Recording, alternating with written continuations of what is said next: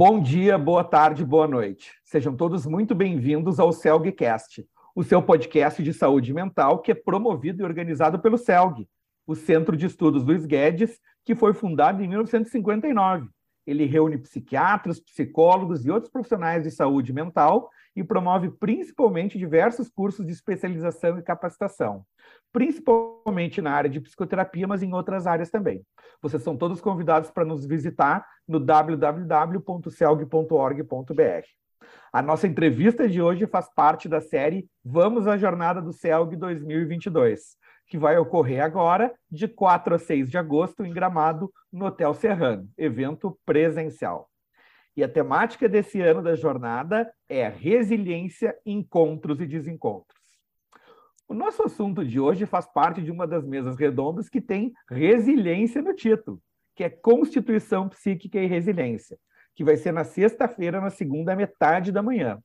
A gente vai entrevistar hoje a psicóloga Kátia Olivier Melo. Ela é psicóloga, fez mestrado em psicologia do desenvolvimento, tem um foco maior na parte de psicoterapia de infância e adolescência, professora e supervisora do CEAPIA, o Centro de Estudos de Atendimento e Pesquisa da Infância e Adolescência, uma das tradicionais instituições nessa área aqui no nosso estado, e ela é diretor, diretora científica da Sociedade Psicanalítica de Porto Alegre, que é um celeiro de psicanalistas de destaque e que tem muita ligação com o CELG e os cursos do CELG.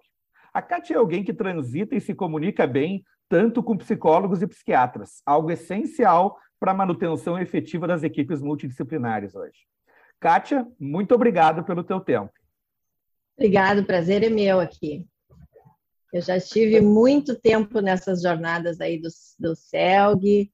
Eu comecei apresentando um tema livre, estava me lembrando agora enquanto te ouvia, milhares de anos atrás, e segui sendo sempre assistindo e já participei também como conferencista, palestrante, essas coisas aí todas que hoje a gente está falando.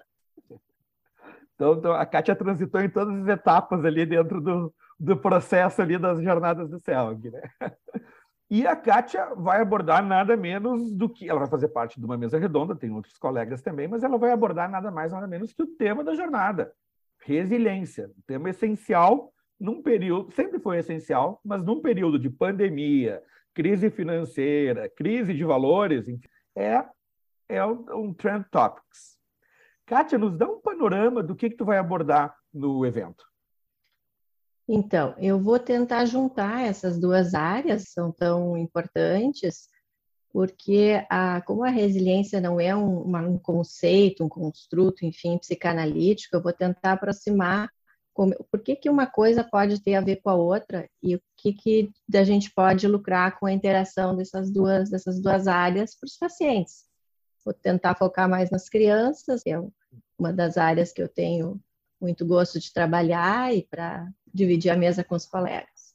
Como é que se constitui, como é que se diferencia no, no, no, no psiquismo, como é que alguém adquire a propriedade de resiliência? Ainda mais com nesse, nesse período da, da infância e adolescência. Como é que se dá esse processo, Kátia? Isso, eu vou procurar enfocar que, do meu ponto de vista, isso é algo que acontece desde o início da vida psíquica, mas acontece sempre em contato com alguém. Então, a gente ter uma pessoa que tem a capacidade de ser mais resiliente, uma criança, um adulto, né? É, em geral, ele teve uh, essa habilidade, né, que eu vou procurar dar alguns exemplos de alguns, uh, como é que alguns teóricos entendem, como é que se forma essa, essa capacidade de vencer problemas, de não desistir, de encontrar esperança mesmo onde parece que está tudo perdido, né? Então, eu vou procurar enfocar isso sempre em contato com alguém. Tá? Então, tu, Os cuidadores, cuida... né? Cuidadores, o papel do cuidador é importante. Tu já citou alguns itens aí que, enfim, é ter esperança, e só esses três já são suficientes para ter resiliência. Se todo mundo tivesse, a gente já estava bem melhor. Quais são os elementos que, que importam para essa, essa trajetória, que tem múltiplas trajetórias, para se desenvolver resiliência? Isso, é um processo, né? Bem, bem colocado. Eu acho que uma das coisas importantes é saber diferenciar o que, que é da realidade de fora e o que é da realidade de dentro. Então, isso é algo que a gente vai aprendendo ao longo da vida e que eu acho que também pode aprender, mesmo não tendo aprendido bem. Porque, como tu disseste, se fosse tão fácil, todo mundo era, né? Então, eu acredito, tanto pela experiência clínica quanto pelos desenvolvimentos que a psicanálise tem tendo, vem tendo agora, que a gente pode ajudar as pessoas a fazerem essa diferença entre o que elas uh, precisam carregar consigo toda a vida e o que elas podem deixar para trás a partir de um determinado momento. Vamos trazer esse assunto para o dia a dia. Na atualidade, a gente tem tido mais o que vocês têm visto, enfim, né? Mais, a gente tem mais chance de se traumatizar, ou tem mais chance de ser resiliente, ou tem novos métodos para ser para alcançar a resiliência. Enfim, como é que tu como é que tu vê a situação da sociedade atual que que podemos dizer que ela está em crise, às vezes pode ser uma crise mobilizante, mas uma crise de, de mudança também. Como é que Isso. tu como é que tu vê esse aspecto? Isso, eu acho que a gente vem vem aprendendo, né, com a história e a gente vem aprendendo que a gente precisa mudar e precisa encarar que vem nos acontecendo historicamente como uma possibilidade de mudança. Para isso, acho que a gente tem que ver as coisas como que estão acontecendo como novas, não como repetição do passado. A partir daí, a gente pode, então, junto com, com o que a gente aprendeu, mas se a gente não aprendeu nada numa, numa situação nova, a gente não pode carregar coisas conosco, a gente vai desenvolver então novas capacidades a partir dessa situação nova.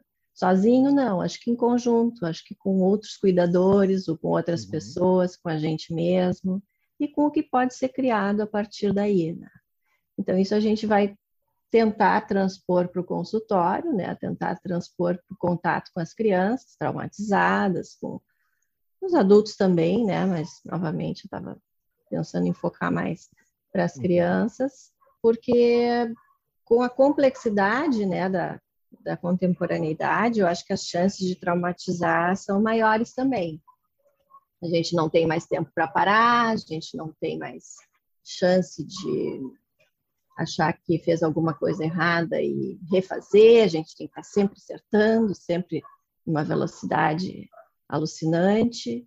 Então, isso faz com que também não dê muito tempo, assim, para se refazer alguma coisa, né? Ser resiliente.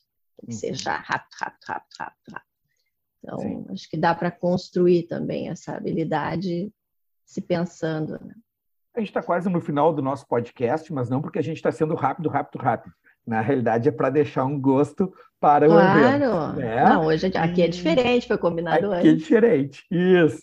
Mas eu queria, se eu fosse pensar lá no, no psiquiatra ou no psicólogo, que, que não é psicanalista, que está lá na ponta, atendendo uma criança e um adolescente. O princípio essencial, tu identifica que seria importante para alguém que atende criança e para alguém que atende adolescente. Tem uma série de coisas em comum nessa, no, no atendimento pra, dessas duas faixas etárias, mas tem algumas especificidades das crianças e dos adolescentes.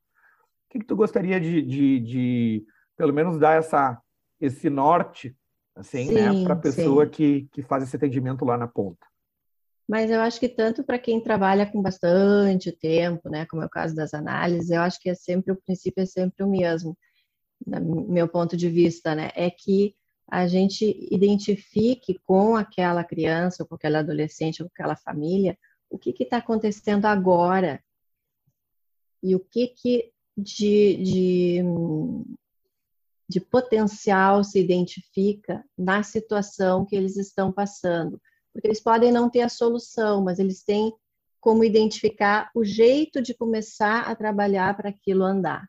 Então, o potencial de desenvolvimento ele pode ser identificado mesmo nas situações piores. Isso é uma coisa que a gente pode, como acho que deve, né, como profissional se treinar, identificar o potencial de mudança e mostrar isso para a pessoa, ela pode gostar de, de começar a querer mudar, por exemplo, é suficiente. Tá, tá, já.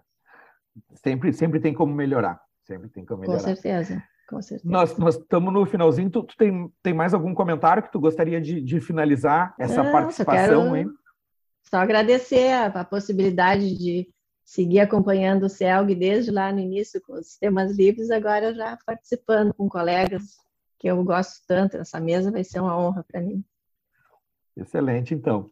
Bom, então vamos, vamos em busca da nossa resiliência científica também. Todos vamos. podem se inscrever no, no site do, da jornada, que é o www.celg2022.com.br. Vocês vão achar lá o, o espaço para se inscrever especificamente. Kátia, o Celg te agradece por esse, pela tua disponibilidade didática.